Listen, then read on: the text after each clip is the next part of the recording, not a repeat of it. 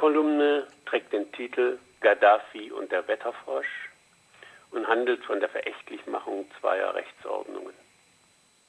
Vorangestellt sind der Kolumne zwei Zitate, eins aus der Welt.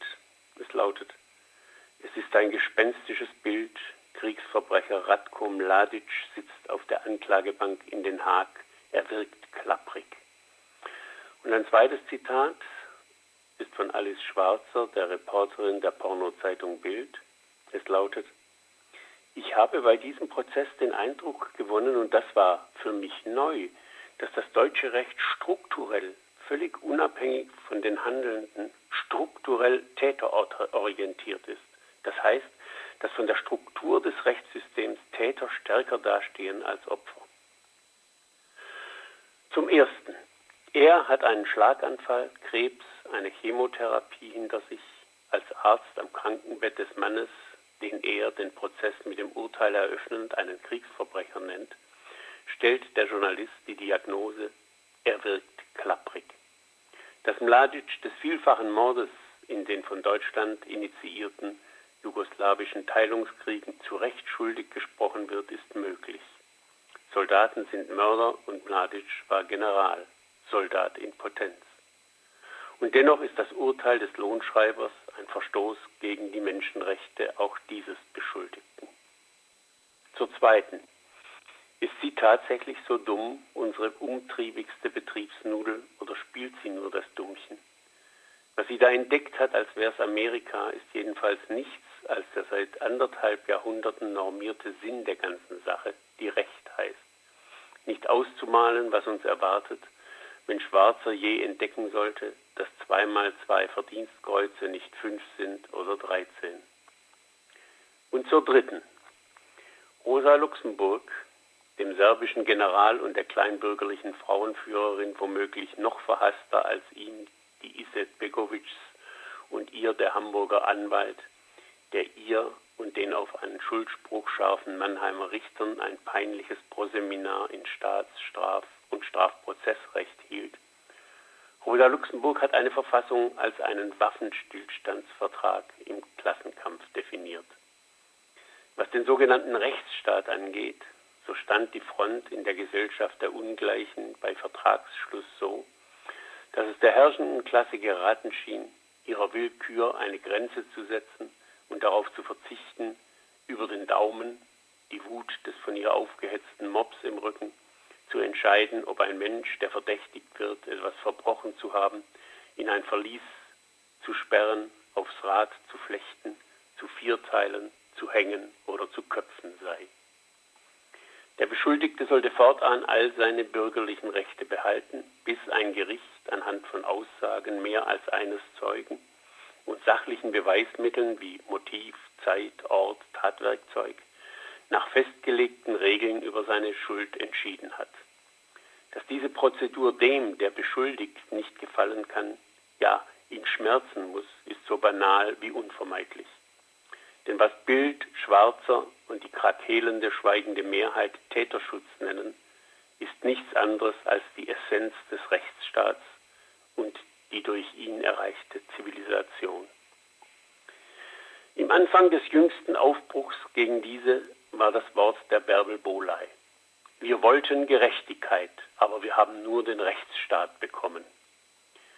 Die Quadratur des Kreises, ein Kinderspiel gegen den Versuch, einem Bürgerrechtler beizubringen, dass es Gerechtigkeit in der Gesellschaft der Ungleichen nicht geben kann, weil unter der Herrschaft einer Klasse das Verlangen nach Gerechtigkeit entweder Revolution bedeutet oder den Sieg volksgemeinschaftlichen Ressentiments. Voraussetzung für das Walten von Gerechtigkeit, sagen Boleis hinterbliebene Brüder und Schwestern im Geiste, sei die Wahrheit. Wahrheit verspricht ideelle wie materielle Entschädigung, Barmittel, die bloße Urteile nach den Regeln des Rechtsstaats nicht abwerfen. Den Wahrheitssuchenden ist der oder die Beschuldigte nicht prinzipiell unschuldig, sondern Täter oder bestenfalls mutmaßlicher Täter. Eine sprachliche Routine, augenzwinkernd mitteilt, dass man den Täter leider vorläufig so nennen müsse. Der oder die Anzeigende oder Beschuldigende ist demgemäß das Opfer oder das mutmaßliche Opfer. Exemplarisch vorgeführt werden darf der Vorrang der Wahrheit vor dem Beweis am eigentlichen Abschaum der Gesellschaft, dem mutmaßlichen Sexualstraftäter und dem Kommunisten. Die Verurteilung des ehemaligen Ministers für Staatssicherheit der DDR, Erich Mielke, wegen Mordes zu sechs Jahren Gefängnis war 1993 in Funk, Fernsehen und Presse so kommentiert worden. Es geschehe zwar zum ersten Mal in der deutschen Rechtsgeschichte, dass ein Angeklagter 62 Jahre nach der Tat abgeurteilt werde, und ob er die beiden Polizisten wirklich erschossen habe, sei nicht wirklich erwiesen. Aber immerhin sei der Delinquent als führender Funktionär eines Verbrecherregimes sowieso schuldig, und wenn man aus der Zeit der DDR nichts finde, wofür man ihn ins Gefängnis stecken könne, bedeutet es eine Art höherer Gerechtigkeit, ihn für eine Tat büßen zu lassen, die er vielleicht nicht begangen hat. Mit Prozessen wie diesem, schrieb die Frankfurter Allgemeine damals, müsse den Deutschen in den neuen Ländern der Unrechtscharakter des Regimes anschaulich gemacht werden, unter dem sie 40 Jahre lang gelebt haben. Die rechtswidrige Logik klingt nach in der Nebenklage der Alice Schwarzer über Zweifel an der Schuld des Wetterfroschs. Aber es sei doch bewiesen, dass er zehn Frauen mit falschen Versprechungen betrogen hat. Nach den guten Erfahrungen mit dem Rechtsstaat, der trotz seiner die Gesellschaft zivilisierenden Wirkung die herrschende Klasse so gut wie gar nichts gekostet hat und nur in Krisenzeiten des Kapitals, etwa 1933 in Deutschland, ausgesetzt werden musste, wurde als Waffenstillstandsvertrag im Kampf der Nationen das Völkerrecht etabliert, das den zweit-, dritt- und viertklassigen Staaten ein Minimum an Schutz vor der ökonomischen, meist krud rassistisch exekutierten Willkür der imperialistischen Mächte verspricht.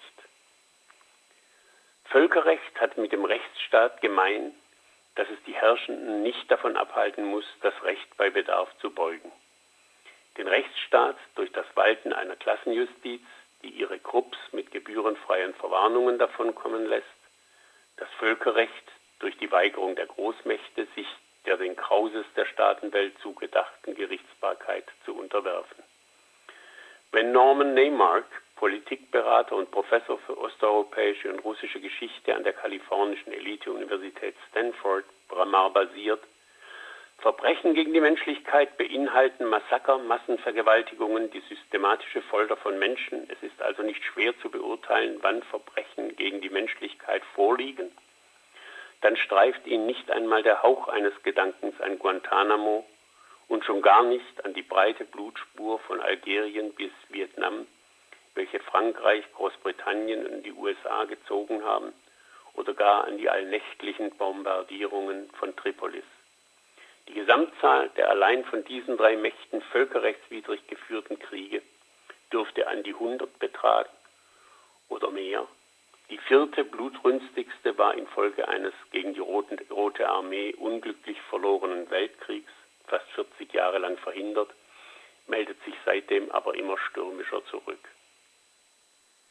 Dass die Großen von Sanktionen frei bleiben, Dafür sorgt die zur Auslegung des Völkerrechts von ihnen berufene Instanz, die Staatengemeinschaft, die einst ein Synonym war für die Vollversammlung der Vereinten Nationen, später für die Vetomächte in deren Sicherheitsrat, danach, wenn auch der nicht spurte, für die NATO.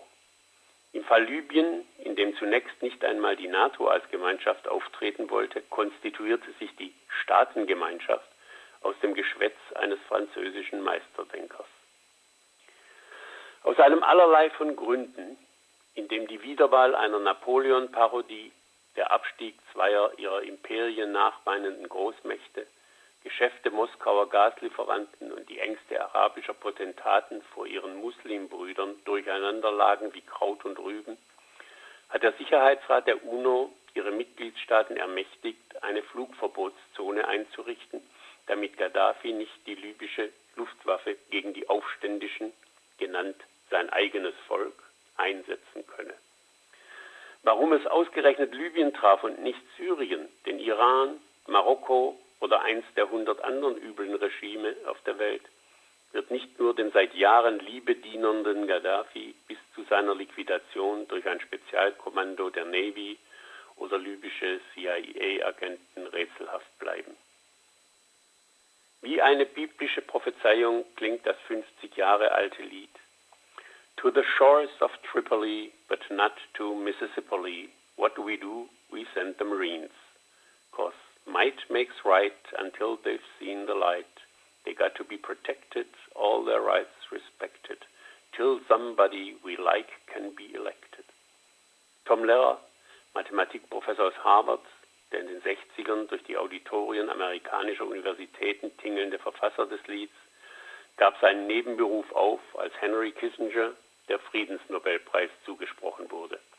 Von dem Tag an entschied Lehrer, sei politische Satire nicht mehr möglich. Warum nun Libyen, warum nicht Syrien? Der besondere Edelmut der wie in einem miesen Italo-Western posierenden Aufständischen und die besondere Abscheulichkeit des komischen Heiligen Gaddafi, der zu besseren Zeiten andere komische Heilige wie den anthroposophischen deutschen Grünen und späteren Polizeiminister Otto Schilly angezogen hatte, wie Licht die Motten, dürften es kaum gewesen sein, die den Leitartikel und das Feuilleton am Wutschaum schier ersticken ließen. Gaddafi zum Verhängnis wurden erstens der Ölreichtum seines Landes und zweitens seine soziale Auslegung des Islam, die ihn zugleich bei den Islamisten wie den westlich orientierten Eliten in Faschismus brachte. Für neokoloniale Kompradoren mit ihrem humanitären Arsenal war da, wie unsere Großväter zu sagen pflegten, Polen offen. Das menschenrechtliche Geschwafel zu dementieren blieb der Außenbeauftragten der Europäischen Union vorbehalten.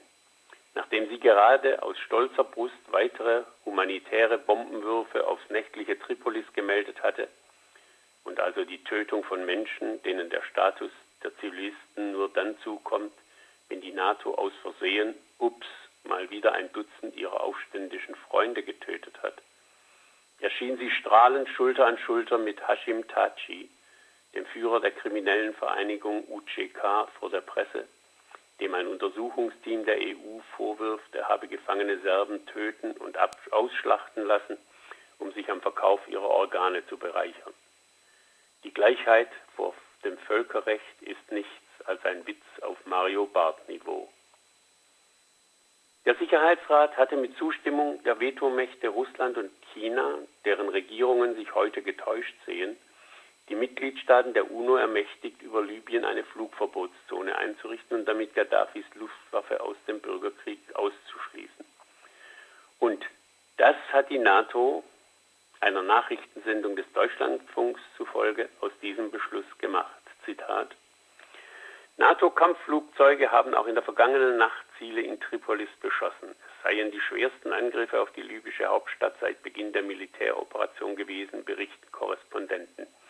Nach Angaben eines libyschen Regierungssprechers wurden drei Menschen getötet und etwa 150 verletzt. Bei den meisten Opfern handelt es sich um Zivilisten, die in der Nähe einer beschossenen Kaserne lebten. Die NATO teilte mit, ein Teil des Bombardements habe einem Fahrzeugdepot gegolten. Habe der Versorgung von Truppen des Regimes gedient, die gegen Zivilisten vorgegangen seien. US-Präsident Obama und der britische Premierminister Cameron machten deutlich, dass sie den Druck auf Machthaber Gaddafi aufrechterhalten wollen. Der Militäreinsatz werde so lange fortgesetzt, bis die UNO-Resolution durchgesetzt seien, erklärten Obama und Cameron in einem Gastbeitrag für die Zeitung The Times. Man werde nicht zulassen, dass die libysche Regierung die Proteste der Opposition mit Waffengewalt niederschlage. Ende des Zitats. Die Amerikaner haben sich daran gewöhnt, das Völkerrecht für sich selbst nicht für zwingend zu halten, greinte aus Hamburg Helmut Schmidt. Hätte er seinen Satz mit Großbritannien, Frankreich und vor allem Deutschland nachgerüstet, hätte sogar der klapprige Altbundeskanzler einmal ein Korn gefunden. So aber behält am Schluss wie immer der Guido Westerwelle recht der den von der serbischen Regierung erpressten Verkauf ihres Staatshelden Mladic an die Aburteilungsmaschine von Den Haag mit dem Satz kommentierte, der Fall Mladic zeigt den Zuwachs an Respekt für das internationale Recht.